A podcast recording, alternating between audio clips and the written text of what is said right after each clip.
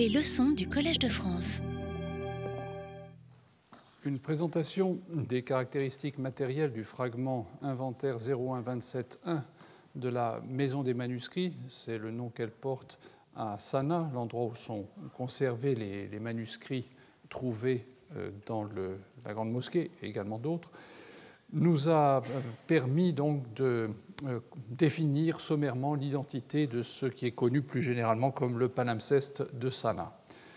J'ai résumé les propositions de datation qui ont été avancées, notamment sur la base des analyses du parchemin à des fins de datation, et muni de ces éléments, je vous ai proposé de cerner de plus près l'état du texte de la couche inférieure, celle qui a été effacée pour laisser place à un texte similaire à celui de la Vulgate haussmannienne et qui constitue sans aucun doute l'apport le plus important de ce manuscrit pour comprendre l'histoire du Coran dans les débuts de l'islam. Un survol rapide nous a permis de procéder à une première évaluation de cette couche. S'agissant d'un représentant isolé d'une tradition textuelle différente de celle présentée par la Vulgate, ou pour prendre un témoin contemporain par le Codex Parisino Petropolitanus, j'ai souligné à quel point était délicate l'appréciation des variantes que le manuscrit nous offre. Leur incidence sur le texte et sur son sens est extrêmement variable. Sur le feuillet où se trouve le verset 35 de la sourate 24, il s'agit d'un verset très célèbre, dit le verset de la lumière, on note que la formule finale est complètement différente de celle de la Vulgate haussmannienne, le reste du texte demeurant inchangé. Dans la Vulgate, on lit Wallah bi alim, et Dieu est sur toute chose euh, très savant. la couche inférieure du palimpseste, en revanche, porte un autre texte. Elle est malheureusement mutilée à cet endroit, mais ce qui subsiste est suffisant pour affirmer que la formulation est différente. En fin de ligne, après le dernier mot commun aux deux transmissions, qui est celle de l'essentiel de ce verset de la lumière, celle de la Vulgate et celle du palimpseste, on lit la'allaum, puis après une lacune au début de la ligne suivante, la terminaison d'un pluriel en un. Donc, de toute évidence, le texte était d'une autre nature. Comment, face à ce cas, ne pas penser à ce que nous avons observé sur le Codex Parisino Petropolitanus, à ces versets courts qui apportent la rime à ce qui apparaît encore comme une unité séparée, mais est destiné à devenir le verset canonique une fois intégré dans un passage où la rime donne l'unité. Nous aurions donc là un nouvel argument s'ajoutant à ceux développés par Richard Bell ou encore à ceux fournis par des manuscrits. La situation rencontrée dans le palimpseste est toutefois différente des cas précédents. Dans cette partie de la Sourate 24, les versets voisins s'achèvent sur des mots qui ne riment pas entre eux.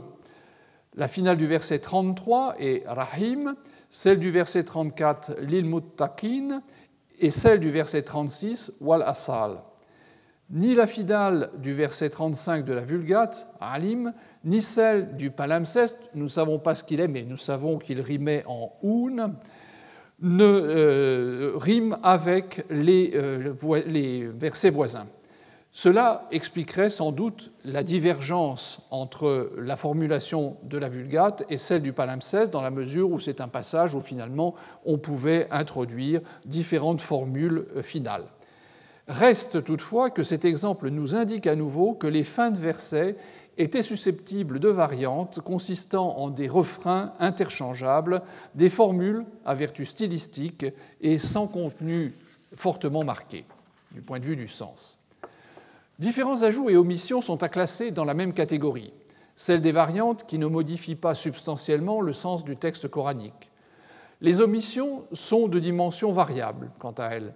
Très souvent, il s'agit d'un seul mot qui est absent, comme dans la sourate 2 au verset 87, Umang istakbartum, vous vous êtes enflé de superbe, qui représente une incise dans le verset de la Vulgate, je cite, Chaque fois qu'un envoyé vous a apporté ce que vos âmes ne désiraient pas, ne vous êtes pas enflé de superbe, donc c'est l'élément qui manque dans le palimpseste, et le texte poursuit, traitant d'imposteur une fraction et tuant l'autre fraction. Dans cette même partie du texte, on relève deux omissions de l'expression min indellahi, venu de Dieu, venu d'Allah. On a donc un texte, par exemple, qui dit quand un apôtre est venu à eux, est venu à eux, pardon, au lieu de la Vulgate, quand un, apôtre envoyé d'Allah est venu à eux. Donc vous voyez des différences euh, qui ne sont pas très sensibles. En revanche, dans la sourate 9, le verset 85 manque complètement. Le verset dit que ni leurs biens ni leurs enfants ne, te soient un attrait. Allah veut seulement de leur fait les tourmenter dans la vie immédiate et il veut que leurs âmes s'exhalent alors qu'ils sont infidèles. Ce verset, dans son intégralité, est absent du palimpseste. Les ajouts, maintenant, les ajouts relèvent de la même typologie. Ils concernent parfois des choses minimes, un article, parfois un mot ou même un groupe de mots dont la présence rend le verset plus explicite. Le meilleur exemple est formé par le verset 10 de la Sourate 24. Dans la Vulgate osmanienne, on peut lire N'eût été la faveur d'Allah envers vous et sa miséricorde, et n'eût été qu'Allah est révocateur et sage, et le texte s'arrête là avec en quelque sorte trois points de suspension, laissant à l'auditeur le soin de compléter. Il manque donc ce qu'on appelle en grammaire la podose, la proposition principale, qui, placée après une subordonnée conditionnelle, en indique la conséquence. Dans le palimpseste, en revanche, cet élément est marqué. Le texte dit à cet endroit, donc à la suite de ce que je viens de lire, euh, Nul d'entre vous n'aurait jamais été pur de péché, donc si euh, Dieu n'avait pas fait preuve de miséricorde, etc., etc. Donc là, nous avons un ajout qui donne plus de euh, clarté au texte. Pour obtenir une image plus précise de la position du palimpseste par rapport à la Vulgate osmanienne, je me propose maintenant d'examiner un des feuillets du manuscrit afin d'apprécier l'étendue ou, si vous voulez, la densité des variantes. Je vais utiliser donc une retranscription qui a été mise au point par euh, Hadieh Gurtman, qui travaille sur ce texte, de manière à ce que vous puissiez visualiser cet élément. Le texte présent sur ce feuillet couvre la fin de la sourate 9, les versets 121 à 129, et le début de la sourate 19, des versets 1 à 5. Dans le verset 121 de la sourate 9, on rencontre un cas de scriptio defectiva, également attesté dans le Codex Parisino-Petropolitanus. À la ligne 2, Wadiyan est écrit euh, sans article, hein, sans le alif. C'est ce que vous avez ici dans le texte de la Vulgate. Vous voyez, vous avez un alif supplémentaire qui marque la voyelle longue. Donc ça, c'est vraiment quelque chose de euh, minime. En revanche, une variante textuelle apparaît au verset euh, suivant, à la ligne 4, où la couche, inférieure du palimpseste donne le mot umma, que vous voyez ici, hein, au lieu de la lecture euh, firka que vous avez dans le euh, texte de la Vulgate, hein, que vous avez à cet endroit. La euh, différence, eh bien, la voilà en traduction. Donc, le palimpseste dit pourquoi chaque communauté parmi eux de chaque communauté parmi eux, un groupe ne se lancerait-il pas en campagne? Donc, petite différence de euh, sens, comme vous le voyez.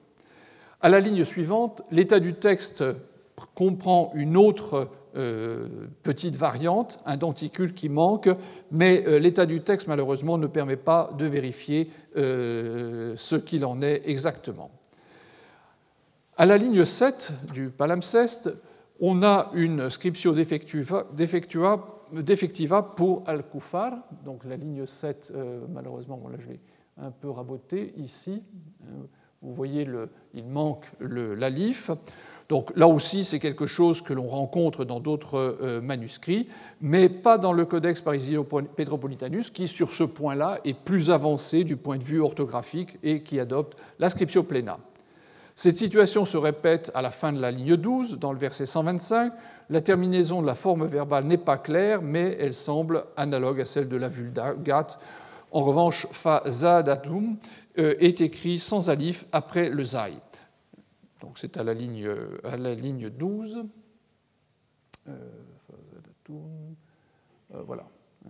Donc ici, on a une petite divergence, et euh, simplement on ne peut pas en tirer argument dans la mesure où, un peu plus loin, le même mot est écrit cette fois-ci avec euh, l'alif en scriptio plena.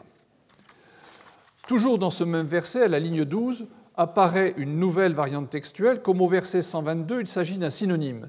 Le texte de la couche inférieure du palimpseste donne ridge, souillure, au lieu de marad, qui veut dire mal, maladie, que nous trouvons dans la vulgate haussmannienne. Cette dernière connaît le mot ridge en un autre endroit, dans du verset 125, au cas direct indéterminé, san, alors qu'à cet endroit, le palimpseste nous propose un autre synonyme, rujzan, que nous expliquent les commentateurs à propos d'une autre occurrence dans la Vulgate. Le verset s'achève sur une dernière variante à la rime.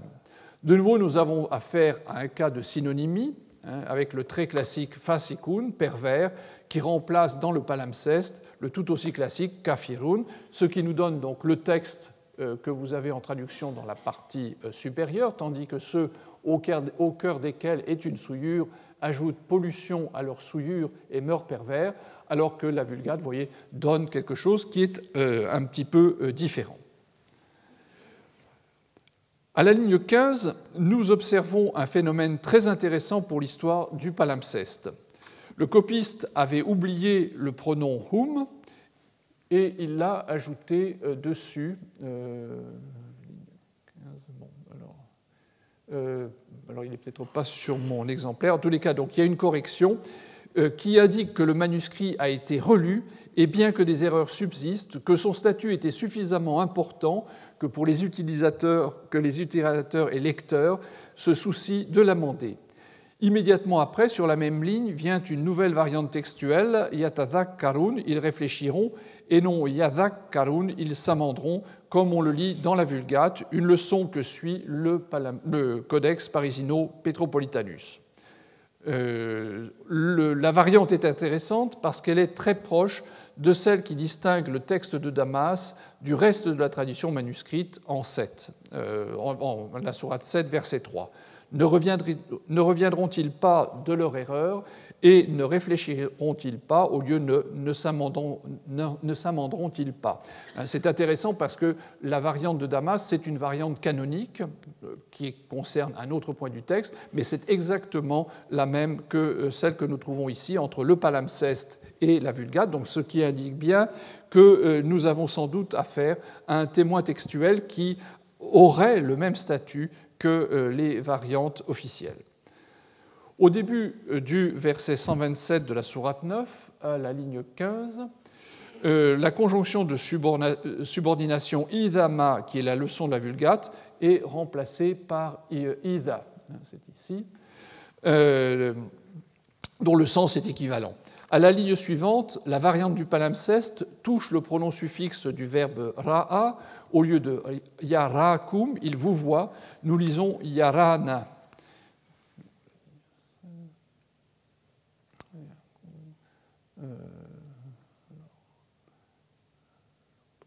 ici. Euh, à deux reprises, à la ligne 17, les des changements affectant les conjonctions de coordination modifient le texte du verset 127. Une première fois, c'est fa, qui a le sens de et puis, donc, au lieu de thumma, puis, ensuite, dans fan sarafu, puis une deuxième fois, devant le même verbe, sarafa, fa sarafa, qui n'est pas introduit par un coordonnant dans la vulgate, qui est donné donc sarafa euh, tout simplement.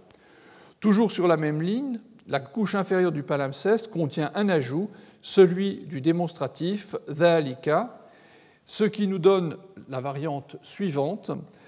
Donc, quelqu'un, euh, euh, dès qu'on fait descendre une sourate, ils se regardent les uns les autres en disant Quelqu'un de nous voit-il euh, Pardon, quelqu'un nous voit-il? Et puis ils se détournent, et Allah a détourné leur cœur, cela parce qu'ils sont un peuple qui ne saurait comprendre. Donc vous voyez euh, les divergences par rapport à la Vulgate, encore une fois. Une erreur de copiste explique sans doute la variante anitakum de la ligne 20 au lieu de la deuxième personne du pluriel anitum de la Vulgate dans le verset 128. Donc là, je ne pense pas que cela vaille la peine d'épiloguer. Les deux autres variantes qui y figurent sont d'un type bien connu, D'abord celui classique de la présence ou de l'absence d'une conjonction de coordination, en l'occurrence wa en tête de verset, wa lakad dans le palimpseste au lieu de lakad seul dans la vulgate, puis un synonyme à la ligne suivante, minkum, deux parmi vous, au lieu du canonique min anfusikum d'entre vous-même. Le dernier verset de la sourate inclut une variante par ajout, celui du relatif alladhi, donc qui, qui précède une formule bien connue, la première partie de la Shahada à la ligne 22. On trouve un parallèle à cette rédaction, ce qui montre bien qu'il s'agit d'une rédaction euh, qui coïncide avec le euh, texte coranique, même si c'est un autre endroit, dans la sourate 59 au verset 22 par exemple. Les derniers mots de la sourate 9 euh, occupent la moitié de la ligne 23, 22, pardon, et puis juste après, vous avez la formule Hedi Khatima Surah Tao, bah, là, le, bon, c'est caché par mon, euh, mon collage malencontreux, mais enfin, la fin du titre de la sourate 9 est donnée à cet endroit. Puis, à la ligne, enfin, sur la même ligne que la fin du mot Taoba, après les deux dernières lettres, se trouve un bandeau sommaire tracé à l'angle, un rectangle allongé, rempli euh, d'une euh, rangée, euh, entouré d'une rangée de points et rempli par une séquence de cercles séparés les uns des autres par des groupes de deux points. Toujours sur la même ligne, ici, on a le début de la basmala qui occupe donc la fin de la ligne. Comme on voit, il n'y a pas de passage de ligne pour séparer les différents éléments du texte coranique. Euh, ce qui est le cas dans le manuscrit euh, de référence, le Parisino Petropolitanus, la formule introduite euh, par le copiste indiquant la fin de la sourate représente une innovation par rapport à ce que nous connaissons et constitue une sorte de commentaire. De même, le décor est un ajout qui, sans doute, a des incidences en termes de chronologie. Comme je l'indiquais antérieurement, l'organisation du texte de la couche inférieure n'est est différent de celui de la Vulgate. La sourate qui commence à la ligne 24, après la fin de la Basmala, euh, n'est pas la dixième sourate, Yunus, comme on l'attendrait d'après la euh, Vulgate, mais la dix-neuvième sourate, Mariam. Son texte présente un certain nombre de variantes pour lesquelles nous ne disposons plus du parallèle fourni précédemment par le Codex Parisino-Petropolitanus, parce que dans ce manuscrit, euh, à cet endroit, nous avons une perte de feuillet, donc nous ne pouvons pas savoir à quoi euh, ressemblait la sourate 19. Euh, donc, à la ligne 26, dans le verset 3, le palimpseste nous donne la lecture ici,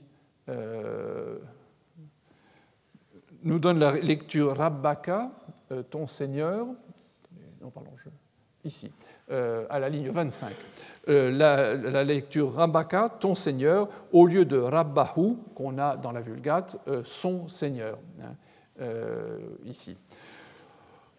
Cette dernière ne contient pas euh, le mot suivant qui est contenu dans le palimpseste, le nom propre euh, Zacharia, hein, que vous avez à cet endroit. Dans le euh, manuscrit, dans la Vulgate, pardon, en revanche, cet élément fait défaut, ce qui, nous ce qui, nous amène donc à une traduction du texte légèrement différente. Quand Zacharie invoqua secrètement ton Seigneur, et comme vous voyez, la Vulgate dit quand il invoqua secrètement son Seigneur.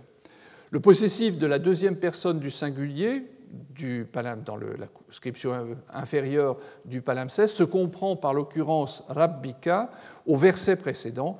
On notera par ailleurs que Régis Blacher introduit entre crochets le nom de Zacharie pour rendre plus intelligible sa traduction du verset 3. C'est-à-dire que ici, je n'ai pas suivi la façon de faire de Blacher, qui a ajouté Zacharie, euh, finalement, il retombe en quelque sorte sur la lecture du palimpseste, ce qui est euh, en soi intéressant. Toujours euh, sur la même ligne, mais dans le verset suivant, le verset 4, je relève un exemple de variante orthographique du verbe kala, écrit en scriptio defectiva, puis une variante qui cette fois-ci est textuelle. On lit en effet Rabbi, Monseigneur, et non Rab inni, avec donc la différence de sens que vous voyez euh, à l'écran maintenant, il lui dit Monseigneur, voici que mes os, alors que la Vulgate dit il lui dit Seigneur, mes os, etc. À la ligne suivante, le mot rab permute sa place avec bi euh, duaika, qui est orthographié différemment, le support du hamza n'étant pas identifié par un denticule comme c'est le cas dans le rasme canonique. Le verset 5 occupe les deux dernières lignes du recto de ce feuillet. La particule suffixée inni ne figure pas à son début comme dans la Vulgate. Après cela viennent trois variantes orthographiques, deux relevant d'une typologie très habituelle euh, à l'époque, Amra Ati et Akiran. Euh, les deux, dans les deux cas, c'est toujours l'alif qui n'est pas indiqué, donc la scriptio defectiva. La troisième variante est en revanche plus rare, puisqu'elle touche la notation du ilon de al-Mawali, euh, qui est orthographiée donc de manière discordante par rapport à la Vulgate. On sait euh, par euh, la, tradition musulmane que dans les débuts, certains lecteurs procédaient à des substitutions de ce genre.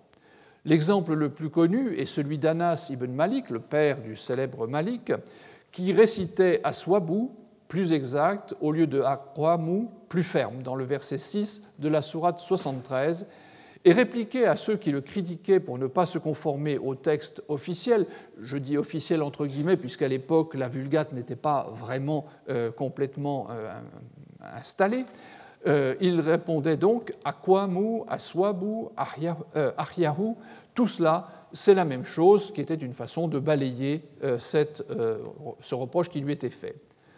Les disputes qui, d'après ce qui nous est rapporté, surgissaient entre les lecteurs ou récitateurs à propos de la transmission correcte du Coran initiaient somme toute les discussions qui devaient plus tard opposer les, traditionnistes qui tenaient que la transmission du sens du hadith était suffisante, donc ça c'était une école qui finalement euh, s'est imposée, et ceux qui affirmaient qu'elle devait se faire dans le respect verbatim du texte, c'est-à-dire que le hadith devait être euh, reproduit absolument euh, sous la même forme. Comme nous l'avons vu précédemment, les variantes du rasme sont en principe étroitement codifiées par la tradition dominante qui recense une quarantaine de cas où un ou plusieurs des manuscrits de référence, les fameux manuscrits que Haussmann avait envoyés dans les principales villes de l'Empire, donc 40 cas où ces manuscrits ne coïncidaient pas.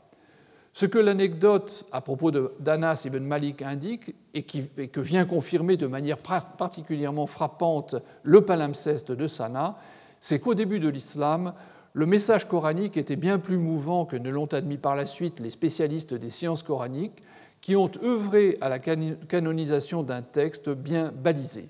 Les variations se produisaient tant au sein d'une tradition, en l'occurrence dans le cas d'Anas ibn Malik, il s'agit du texte osmanien parce que lui-même transmettait ce texte-là. Tant au sein d'une tradition que entre les traditions, c'est-à-dire euh, Ibn Masoud euh, ou euh, la tradition osmanienne. Le palimpseste représentant un des autres courants, de ces courants qui ont été finalement éliminés. Mais, objectera-t-on, le palimpseste est peut-être autre chose, c'est peut-être un exercice d'école ou même un document paracoranique, et du coup, il n'est pas légitime de le mettre sur le même plan que des manuscrits comme le Codex Parisino-Petropolitanus ou comme la Vulgate en général. À cela, on peut objecter tout d'abord que le format même du manuscrit, similaire à celui du groupe de copies in quarto du Coran rédigé en style euh, hijazi, correspond à un engagement financier substantiel destiné à disposer d'un volume qui corresponde aux normes des manuscrits publics de cette époque. Avec 22 à 28 lignes à la page, il reste proche de euh, ce modèle. Dans le Codex Parisino-Petropolitanus, la main A a écrit de 21 à 28 lignes à la page, les copistes du manuscrit oriental 2165 de Londres de 21 à 27, celui du fragment de Birmingham en a copié 24 ou 25. Donc on est exactement dans le même type de mise en page en termes de densité textuelle, même si dans le cas du palimpseste, on a vu qu'il y avait des variations parfois importantes. La copie à plusieurs mains, dont nous avons vu euh, qu'elle avait été employée pour le texte du euh, palimpseste, la copie à plusieurs mains est tout à fait attestée à cette époque et ne saurait en aucun cas être l'indice d'une moindre qualité. Comme nous le verrons, l'explicite de la sourate, autrement dit la fin de son dernier verset, est suivi d'une formule, Khatima Sura Akada, c'est-à-dire c'est la fin de la sourate telle et telle. Eh bien, cette formule dit clairement que nous sommes en face d'un texte complet. Hein, sinon, euh, on n'aurait pas dit c'est la fin de la sourate, puisque ce n'aurait été qu'un morceau de sourate. Donc, si à la fin de chaque unité textuelle coranique, euh, on a cette formule, et on peut l'observer sur différents feuillets du palimpseste, c'est que nous sommes en face d'un texte complet et non pas d'un exercice d'école. Enfin, la présence d'un décor, certes très fruste, correspond à une description trouvée dans nos sources sur l'introduction dans les copies du Coran d'un élément de séparation entre les sourates à l'époque où Al-Hajjaj ibn Yusuf a procédé à cette réforme dont j'ai déjà eu l'occasion de parler. Même si le texte est différent de celui que soutenait le calife Osman, la présentation de cette version se conformait en fait à un modèle dominant, ne serait-ce que pour affirmer son statut en tant que copie authentique du texte révélé, ou du moins d'une version de ce texte révélé. Nous avons vu que sur la base de la séquence des sourates, Sadeghi et Goudarzi, qui ont publié euh, le texte en transcription, avaient conclu à une convergence avec le codex Dubaï. Un autre chercheur, Alba Fedeli, a relevé une lecture qui coïncide avec le codex d'Ibn Masoud. Elisabeth Puin, quant à elle, notait que le texte du palimpseste était parfois en accord avec la version Dubaï, parfois avec celle d'Ibn Masoud, mais qu'il adoptait parfois aussi une position complètement différente. Elle parvenait à la conclusion, également formulée par Sadeghi et Goudarzi, que le texte de l'inscription inférieure du palimpseste était, et je la cite, un autre Coran. Les variantes relevées dans le palimpseste ont, je l'ai déjà signalé, donné lieu à des spéculations qui me semblent sortir du cadre raisonnable. L'idée qui s'est très tôt répandue que la couche supérieure d'écriture, celle qui avait été ajoutée après le grattage du texte initial, avait été portée peu de temps après l'achèvement de la couche inférieure, et bien entendu son élimination, a immanquablement conduit à dater cette dernière d'un moment situé assez tôt dans le 7e siècle. L'identification paléographique de la couche supérieure comme Hijazi est donc similaire à la couche inférieure, contraint à se concentrer sur une chronologie courte, et la datation du parchemin par la méthode du C14 en des années comprises entre 578 et 669, j'élimine les résultats divergents qui ne font que compliquer l'image générale. Les datations donc, auxquelles je fais allusion euh, sont venues renforcer tout à fait euh, cette position. Il est vrai qu'une confusion existe dans l'esprit de nombreuses personnes entre l'âge du texte et celui du manuscrit. On le voit bien pour le texte de Birmingham. Des tenants de la théorie d'un Coran antérieur à l'islam réagissent vivant à ceux qui appellent à la prudence lors de l'utilisation des résultats.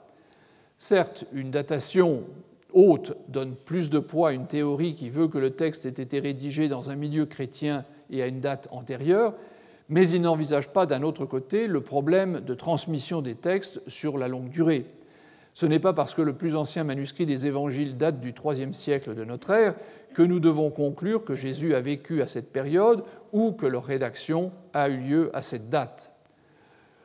L'orthographe du texte de la couche inférieure du palimpseste est défective, mais connaît sur certains points l'ascriptio plena. C'est notamment le cas pour le verbe kana, être, disons, et plus irrégulièrement pour kala, il a dit, à la troisième personne du euh, pluriel. Le manuscrit, dans son état initial, doit donc être presque contemporain du Codex Parisino-Petropolitanus. Orthographiquement, il semble parfois un petit peu plus archaïque, mais cela peut tenir à la compétence des copistes chargés de la transcription et de l'amélioration du texte. Nous avons vu dans le Codex Parisino-Petropolitanus que c'était les copistes qui amélioraient l'orthographe en quelque sorte au coup par coup en se servant d'un modèle plus défectueux. D'un autre côté, l'introduction de décors dans la couche inférieure du palimpseste représente une forme d'innovation qui correspondrait, si on suit la tradition musulmane, à l'intervention d'Al-Hajjaj ibn Yusuf que je viens d'évoquer. Le fait que le manuscrit soit un palimpseste doit aussi être examiné dans la perspective de l'histoire du livre. Il s'agit d'un cas presque unique dans le monde musulman. Certes, le parchemin y a été moins longtemps en usage qu'en Occident, mais suffisamment toutefois pour que cette procédure soit attestée ça et là. Or, ce qui était présenté comme un autre palimpseste, un fragment conservé à Vienne, s'est avéré être seulement une correction par grattage, donc c'est bien loin de ce qu'est un palimpseste, et tous les autres palimpsestes arabes, y compris le palimpseste de Cambridge, appartiennent à une tradition manuscrite chrétienne ou même juive. Une exception qui demande à être confirmée serait représentée par d'autres palimpsestes relativement tardifs, conservés également à Sanaa, mais comme ils n'ont pas été publiés, nous n'avons malheureusement aucune information précise à ce sujet. Quoi qu'il en soit, il s'agit d'une procédure tout à fait exceptionnelle dans le contexte de la production musulmane de livres, puisque les autres dépôts de vieux Corans, ceux de Damas, ceux de Fustat ou encore de Kérouan, ne euh, contiennent absolument aucun palimpseste. Si ça avait été une procédure habituelle, on devrait au moins, dans un des cas, trouver un exemple de palimpseste, mais ça n'est pas le cas. Salegui et Goudarzi ont fait différentes hypothèses pour expliquer pourquoi le manuscrit avait été ainsi recyclé. Dans la première, le manuscrit aurait été en mauvais état et donc on aurait gratté le texte pour réécrire une autre copie du Coran. Mais un, rapide examen des feuillets révèle que l'état du parchemin est tout à fait satisfaisant. Certes, d'autres feuillets pourraient avoir été davantage endommagés que ceux que nous avons, en particulier au commencement et à la fin. Mais cela n'aurait pas entraîné le grattage du manuscrit dans son intégralité. Nous avons des exemples de copies anciennes du Coran qui ont été réparées et complétées, éventuellement avec du papier. Je pense par exemple au fameux Coran de Tashkent ou d'une autre copie euh, similaire conservée au Caire. Une partie de leurs feuillets sont des remplacements en papier parce qu'on a voulu garder le parchemin et on a complété là où le parchemin avait euh, disparu ou était en trop mauvais état ou était illisible. Donc on, aurait pu procéder autrement et la tradition musulmane a conservé le souvenir de la façon dont on traitait des manuscrits considérés comme non euh, coraniques. Là, c'est autre chose, c'est ce qui concerne directement le palimpseste. Haussmann, nous dit-on, les avait fait purement et simplement détruire. Dans le cas présent, plutôt que de perdre un matériau précieux, on a préféré éliminer un texte litigieux et copier par-dessus la version canonique du Coran. Ces remarques sur le palimpseste achèvent la présentation d'un aspect de la transmission écrite du texte coranique au cours de la période dominée par le style hijazi, ou du moins une première manifestation de celui-ci. Les manuscrits que nous avons vus jusqu'à présent avaient tous un point commun. Il s'agissait de copies in quarto, c'est-à-dire des copies de grand format ou relativement grand format, dont on peut supposer qu'elles étaient destinées à une utilisation dans un cadre collectif ou euh, public. Les exemples les mieux connus, y compris le palimpseste, appartiennent tous à cette typologie. Devons-nous pour autant penser que cette première étape de la transmission manuscrite a été confinée à ce type de production? Il existe d'autres manuscrits du Coran qui contrastent avec les précédents et nous proposent une vue différente de la euh, période. Notre documentation n'est en, effet pas seulement une source de première importance sur l'état du texte coranique, elle nous fournit également des indications précieuses sur la diffusion du texte, sous sa forme écrite bien entendu, et son rôle au sein des communautés musulmanes de l'époque. Nous possédons ainsi quelques exemples de manuscrits in octavo, comme cette copie qui provient du dépôt de Damas et mesure 24 cm sur 16, c'est-à-dire exactement la moitié d'un feuillet du euh, Parisino Petropolitanus ou du palimpseste. Comme pour les volumes de plus grande taille, les marges, comme vous le voyez, sont réduites à peu de choses et le nombre des lignes, entre 22 et 29, est pratiquement identique à ce qu'on trouve sur les formats in quarto. Les versets sont séparés avec le même soin que sur ces derniers. Hein. Vous observez qu'on a très religieusement ces groupes de points qui marquent les, euh, fins des, versets, euh, etc. Ce qui distingue à première vue le manuscrit, c'est la présence d'un décor de séparation des sourates, dans la partie euh, supérieure de la page, euh, euh, et, la façon de gérer le passage d'une sourate à une autre, beaucoup plus économe de parchemin. Au lieu euh, d'avoir une ligne laissée libre, vous voyez que la fin de la sourate ici, pardon, la fin de la sourate est à cette ligne-là, elle s'arrête ici et on a immédiatement la basmala. Et alors ce qui est très intéressant, c'est que le décor, au lieu d'être avant la basmala, est après la basmala et que le copiste a en quelque sorte intégré la fin de ce, du dernier mot de la basmala au décor. Vous voyez ici la fin de Rahim à cet endroit. Donc le copiste avait commencé à écrire, il a fait son décor sans doute pour visualiser le changement de sourate et intégrer donc le, euh, la fin du mot à son euh, décor, encore une fois très modeste cette euh, façon de procéder, le nombre de lignes élevées sur une taille moindre, montre bien que la formule était à la recherche d'une euh, économie de parchemin, y compris en tassant les choses au moment de passer d'une sourate à une autre. Et de fait, quand on regarde euh, la densité du texte, on arrive à la conclusion qu'une copie de ce genre réclamait un peu moins de 10 mètres carrés de parchemin, c'est-à-dire la moitié, de, un petit peu plus que la moitié de ce qui avait été nécessaire pour un manuscrit in quarto comme le Parisino Petropolitanus, dont on peut estimer qu'il avait réclamé de 17 à 18 mètres carrés. Donc il y a de toute évidence une considération d'ordre financier. L'étude du texte montre quelques fautes de copie, qui pourrait également indiquer une moins grande attention de la part du copiste, peut-être justement parce que euh, c'était euh, destiné à une personne privée, et cela expliquerait aussi que les fautes n'ont pas été corrigées, alors que dans les manuscrits de plus grand format, nous avons de nombreuses attestations, y compris euh, sur le palimpseste, de correction. Une autre copie provenant de Damas, de dimension analogue, porte un moindre nombre de lignes à la page, de 18 à 22. Le texte, cette fois-ci, est en évolution vers une scriptio plena, mais on a encore suffisamment d'archaïsme pour penser qu'il s'agit d'un manuscrit relevant de la même fourchette euh, chronologique.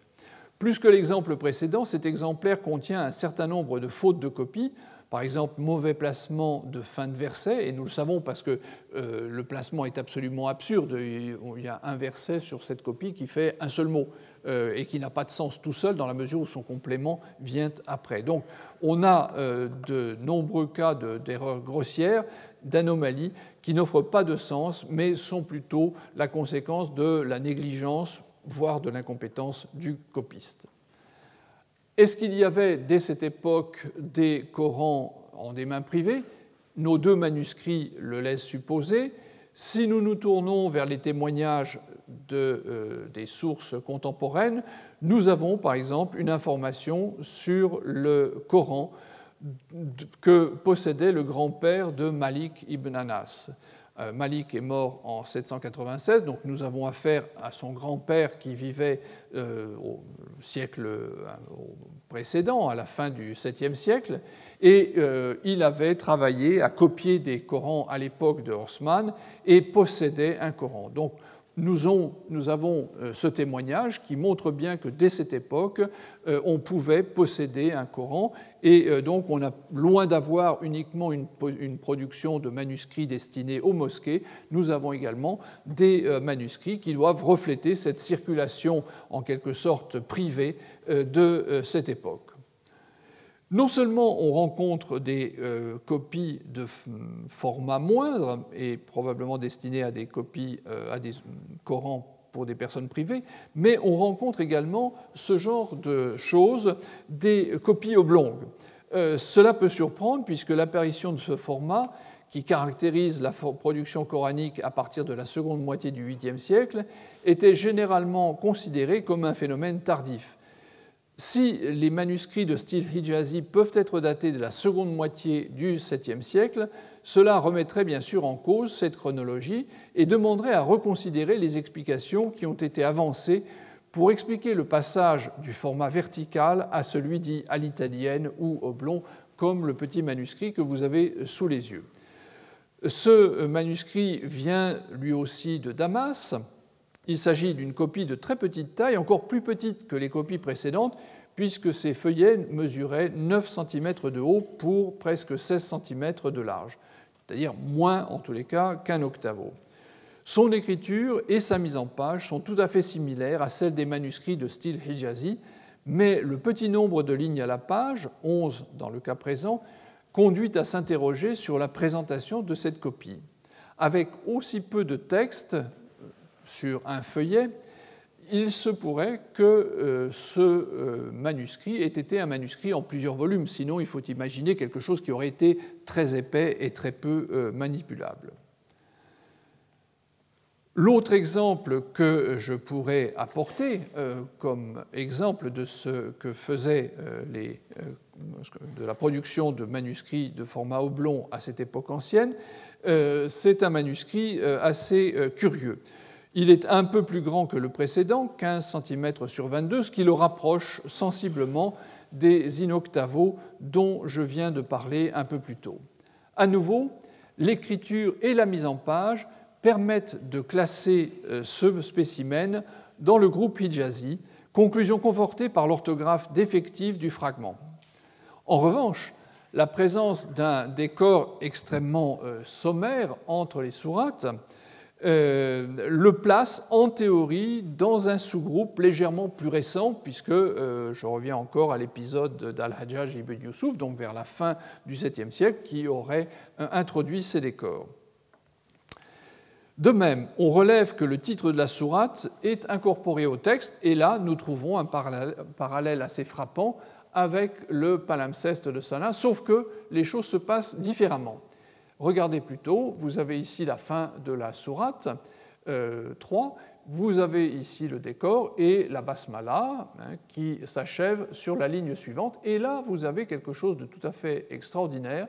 An-Nisa, donc le titre qui arrive après la basmala. Hein. Donc euh, euh, nous avons vu dans le palimpseste la formule c'est la fin de la sourate telle et telle qui arrivait à cet endroit. Là, nous avons la basmala et comme une incise, le copiste vous dit c'est la sourate euh, An-Nisa, la quatrième sourate qui commence. Donc nous avons une façon de procéder qui là aussi est tout à fait étonnante et qui nous montre bien qu'à cette époque les choses n'étaient pas fixées. Euh, le texte est un texte parfaitement canonique, donc on ne peut pas penser qu'il s'agit d'un copiste qui était complètement euh, hétérodoxe, mais il procède euh, d'une manière qui est extrêmement surprenante parce qu'il n'y a pas encore de normes bien fixées. Revenons maintenant au point de départ, la lecture du texte d'An-Nadim, qui nous a décrit les plus anciennes écritures. La confrontation avec le matériel euh, présentant euh, les caractéristiques définies par l'auteur avec le texte lui-même nous permet de dessiner les contours d'un premier groupe de manuscrits en style euh, hijazi. Il est caractérisé bien entendu par l'inclinaison des astes, le retour inférieur de l'alif et les élongations dans la verticale, et à cela, on peut ajouter, maintenant que nous avons vu le matériel, la mise en page qui réduit pratiquement à rien les marges. Sur le plan de l'orthographe, la scriptio defectiva est encore très présente, même si le verbe kana a pratiquement cessé d'être écrit sans l'alif médian. L'histoire même de l'édition, entre guillemets, hein, du euh, calife Osman demande à être reconsidérée à la lumière de ces témoins primitifs. L'examen du Parisino Petropolitanus ou des autres manuscrits de ce groupe met en effet en évidence l'incapacité où se trouvaient les copistes d'une époque pourtant un peu plus récente que le règne de Haussmann à satisfaire aux exigences du projet califien. Selon les récits rapportés par les savants musulmans, la fixation par écrit du texte aurait en effet visé à éliminer les risques de divergence. Or, l'examen du matériel que nous possédons fait ressortir une image extrêmement homogène. Tous les manuscrits présentent le seul rasp, c'est-à-dire seulement le, le, squelette consonantique, avec une utilisation des diacritiques qui se fait à l'encontre même de ce que suppose la tradition, qui voudrait que les, diacritiques soient mis systématiquement de manière justement à éviter les divergences. Si vous ne pouvez pas distinguer de première vue un tas d'un ya, une deuxième d'une troisième personne du singulier, on est loin du projet supposé de Haussmann. Le récit de la mise par écrit comme réponse au risque de divergence suppose en effet un emploi assez systématique des euh, diacritiques. Or, d'autres sources prétendent même que ces diacritiques ont été introduits plus tard, à l'époque d'Al-Hajjaj, encore lui, une quarantaine d'années après la compilation de Haussmann. Et le témoignage postérieur d'Ad-Dani, un spécialiste andalou des textes coraniques qui a vécu au XIe euh, siècle, au XIIe siècle, pardon, soutient l'idée que les premières lettres à avoir été ponctuées furent précisément le ta et le ya à cause de l'enjeu euh, textuel que cela pouvait représenter. Les manuscrits nous révèlent un scénario différent où les diacritiques sont utilisés sur les manuscrits avant l'époque d'Al-Hajjaj, ce qui ne surprend pas puisqu'on les trouve également sur des papyrus des premières décennies de l'islam. En revanche, les diacritiques ne sont pratiquement pas utilisés, si rarement que euh, cela laisse le texte parfaitement euh, ambigu et euh, permet donc toutes les divergences de lecture. Il est bien sûr quelque chose qu'on pourrait objecter. Peut-être que les manuscrits ont été moins scrupuleux dans l'utilisation des diacritiques qu'à l'époque de Haussmann. Bon, ce serait quand même beaucoup euh, espéré que tous les manuscrits adoptent cette même position de laxisme vis-à-vis des points diacritiques, alors qu'ils travaillaient en principe avec l'exemplaire haussmannien sous les yeux. ce qui s'est passé, c'est que, euh, tout simplement, dès le début, l'utilisation de ces points euh, n'était pas vraiment à l'ordre du, jour. Quant à la vocalisation, comme vous l'avez vu, comme vous le voyez sur cette diapositive, la vocalisation brève est parfaitement absente et les voyelles longues ne sont marquées que de manière très épisodique, notamment pour le A long. C'est précisément l'une des définitions de l'inscription defectiva, euh, expression que j'ai utilisée abondamment, que de ne pas faire euh, une notation, de, ne pas noter de manière systématique le, euh, la voyelle longue et de ne pas faire la différence donc entre kala, il a dit, et cool, euh, dit à l'impératif qui se lisent, enfin qui s'écrivent de la même façon et se lisent en, principe de, de manière différente. S'il est donc permis de douter que l'opération conduite par Haussmann ait débouché sur une notation du texte suffisante pour prévenir les divergences, son résultat aurait néanmoins été d'établir un rasme canonique, quelque défectueux qu'il ait pu être. Mais les variantes non canoniques que nous rencontrons dans les manuscrits anciens et qu'il est impossible de tenir toutes pour des fautes de copie, nous montre un texte encore fluide qui correspond très largement avec la Vulgate, certes, variante canonique comprise, mais qui ne peut pas être réduit à la Vulgate euh, seule. Non pas que la tradition musulmane n'accepte absolument aucune déviation par rapport au texte haussmannien, elle reconnaît un certain nombre de variantes associées aux euh, copies euh, principales, mais, euh, et dont nous avons vu qu'elles sont présentes sur les manuscrits que nous avons vus. Mais l'examen des listes qui les répertorient fait apparaître un nouveau doute, car plusieurs de ces variantes ne sont pas possibles si on imagine des manuscrits en scriptio defectiva, ce qui est le cas à l'époque. Certaines de ces variantes supposent la scriptio plena, c'est-à-dire un état du texte qui est certainement du 8e siècle. Donc les listes des variantes ont été établies plus tard et on a en quelque sorte rejeté sur la période euh, initiale, euh, l'établissement de la Vulgate par Haussmann, cet épisode de manière à canoniser ces variantes qui s'étaient tellement introduites dans la transmission du texte qu'il était impossible de les éliminer. Donc, les listes de variantes reflètent un état de la transmission postérieur et des outils tant matériels qu'intellectuels plus récents que ce que nos, manuscrits nous permettent de voir. Elles représentent un effort de canalisation d'une tradition manuscrite qui était encore insuffisamment codifiée à l'époque où elles ont été établies. Azuri, qui est à l'origine du texte le plus communément utilisé à propos de la mise par écrit, est-il finalement une source fiable? Bien que sa place dans la transmission des traditions en général soit de premier ordre, plusieurs traditionnistes, les spécialistes du hadith dans la tradition musulmane classique, les traditionnistes, dis-je, semblent avoir eu des doutes à propos de la fiabilité des informations que transmettait Az-Zuri. Dans le cas qui nous concerne, je me demande s'il n'a pas lui aussi projeté vers le passé une conception du codex coranique bien postérieure au règne de Osman, postérieure même à l'état que nous révèlent les manuscrits de la première phase du style hijazi. Même euh, aurait en fait en tête non pas les manuscrits que nous avons vus jusqu'à présent, mais des manuscrits que nous allons voir par la suite. Le Codex Parisino-Petropolitanus, de même que les autres manuscrits anciens, montre, dans la partie que nous possédons bien sûr, un texte qui, si nous en tenons au rasme, c'est-à-dire au squelette consonantique, correspond bien pour l'essentiel à la Vulgate haussmannienne. Les éléments constitutifs de cette dernière sont donc déjà présents, mais un certain nombre de points mineurs ne sont pas encore stabilisés. Cela vaut pour les variantes que nous avons relevées, mais aussi pour les divisions en versets. Ces dernières sont partie intégrante de la transmission manuscrite. Le choix de signes très similaires d'une copie à une autre plaide en faveur d'une tradition déjà bien existante sur ce point, marquée par le souci de contrôler efficacement cette composante du texte. Mais bien sûr, les emplacements des césures reflètent une certaine diversité et se distinguent clairement de systèmes qui ont été établis, eux aussi, au 8e siècle, qui est en fait le siècle décisif pour la fixation d'un certain nombre de points du Coran. La couche inférieure du palimpseste nous a par ailleurs permis de vérifier la réalité d'une information que nous avait conservée la tradition musulmane, celle de recensions divergentes du texte. Nous possédons donc la trace de deux familles textuelles, attestées certes par des témoins en nombre très différent. Les plus nombreuses se rattachent à la Vulgate, mais nous suggèrent une intervention du calife Osman qui serait différente de celle que la tradition lui attribue. Son implication dans un effort pour imposer une des lignes de, de transmission ne fait pas de doute. On sait qu'il lui a été reproché d'avoir détruit les Corans qui ne correspondaient pas, semble-t-il, à celles qu'il entendait euh, soutenir.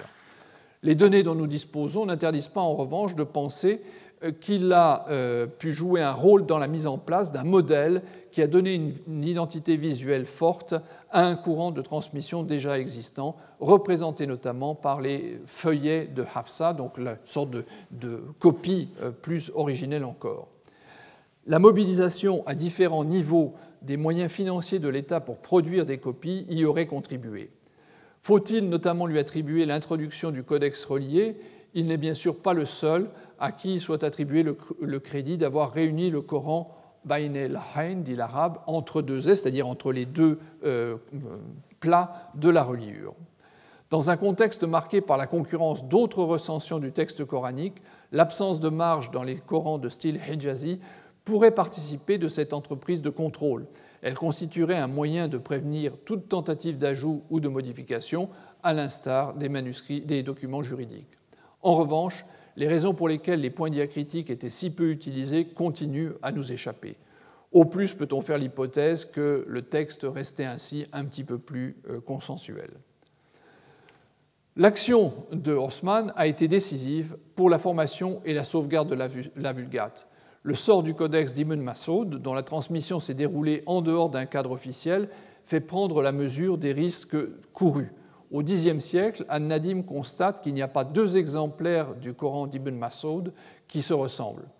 La Vulgate osmanienne, en revanche, soutenue par l'autorité califienne, Osman d'abord, puis les Omeyyades, contrôlée et éditée sur la durée, a débouché sur un texte stable dont les manuscrits coraniques contemporains du Parisino Petropolitanus contiennent les éléments fondamentaux.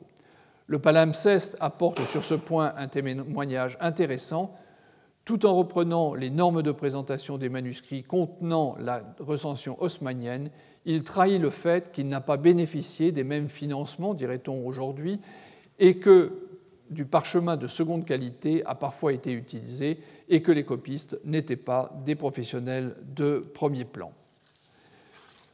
Les copies de style hijazi s'accordent en revanche relativement bien avec les objectifs qu'aurait poursuivi Abou Bakr. D'après les récits conservés par la tradition, euh, il s'agit en effet pour lui uniquement d'assurer l'enregistrement du texte afin de disposer d'un recours en cas de disparition de ceux qui le connaissaient par cœur. Même si bon, on peut douter de la réalité de l'épisode qui est invoqué, les euh, études de Gregor Schoeller sur la transmission des textes à l'époque ancienne donnent une forte vraisemblance à une opération dont le but était de produire un aide-mémoire dans tous les sens du terme et non pas un texte qui, en quelque sorte, verrouillait définitivement la euh, transmission. L'observation des manuscrits nous permet de percevoir l'attitude des copistes face au texte coranique, une attitude qui reflète assurément une perception plus généralisée au sein de la société. Elle se caractérise par un apport personnel ou individuel qui se traduit au niveau de l'écriture et de la gestion de l'orthographe, et dans la mesure où nous pouvons le percevoir dans les diversions de, dans les diversions de, versets. Il me semble que la phase initiale de mise par écrit, par écrit, antérieure à l'amorce d'une canonisation dont la nécessité apparaît plus tard, peut-être sous le règne de Haussmann, est encore très présente. Les recensions sont largement le résultat d'initiatives d'individus ou peut-être de groupes constitués autour d'individus dont la connaissance du texte, et là je pense à Ibn Masoud, les désignait naturellement comme autorité.